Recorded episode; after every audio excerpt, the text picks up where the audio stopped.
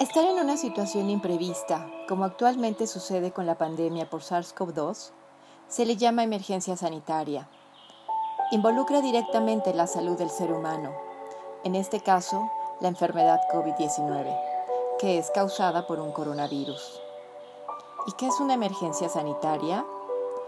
La Organización Mundial de la Salud dice que es un evento extraordinario que determina y constituye un riesgo para la salud pública de otros estados a través de la propagación internacional de la enfermedad y que potencialmente requiere una respuesta internacional coordinada, formulada cuando surge una situación que es grave, repentina, inusual o inesperada, que conlleva implicaciones para la salud pública más allá de la frontera nacional del Estado afectado y puede requerir una acción internacional inmediata.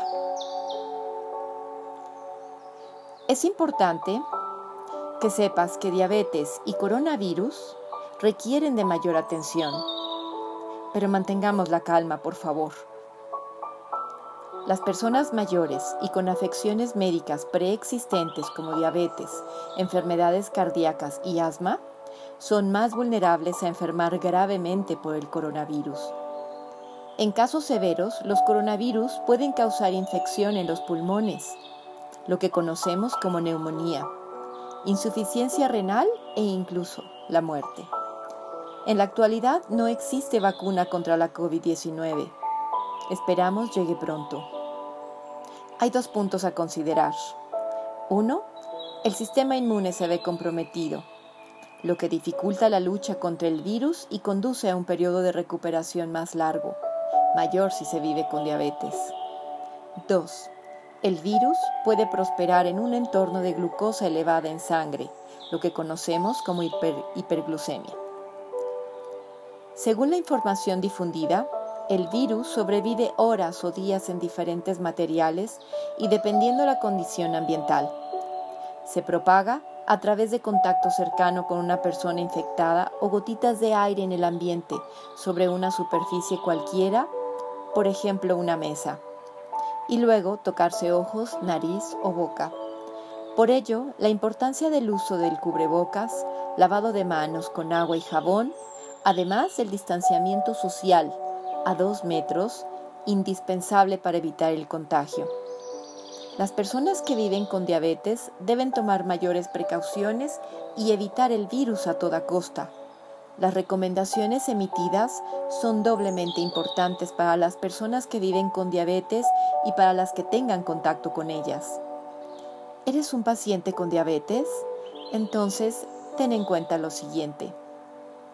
Debes de tener tu documentación lista, como el carnet médico, historial clínico, últimos estudios de laboratorio, identificaciones personales como el INE, pasaporte, tu acta de nacimiento, agenda telefónica con datos de personas más cercanas. Prestar especial atención al control de glucosa, así como la prescripción clara de tus medicamentos. Si presentas Síntomas similares a los de la gripe, como la temperatura elevada, tos, dificultad para respirar, dolor de cuerpo, es importante consultar a un profesional de la salud. Si estás tosiendo con flema, esto puede indicar una infección. Busca asistencia médica y tratamiento inmediato.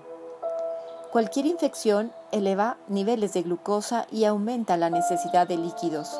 Asegura el suministro suficiente de agua natural abastece los medicamentos para tu diabetes como insulinas, tiras reactivas, monitor de glucosa, alcohol, torundas de algodón, etc. Considera que una vez contagiado estarás en cuarentena mínimo tres semanas. Asegura el acceso suficiente de comida, preferentemente saludable, y hacer selección de ella. Prevé en la situación si la glucosa baja o sube si vives solo, busca a alguien de confianza como algún familiar o amigo que sepan que tienes diabetes. Puedes necesitar asistencia y ayuda si caes en cama.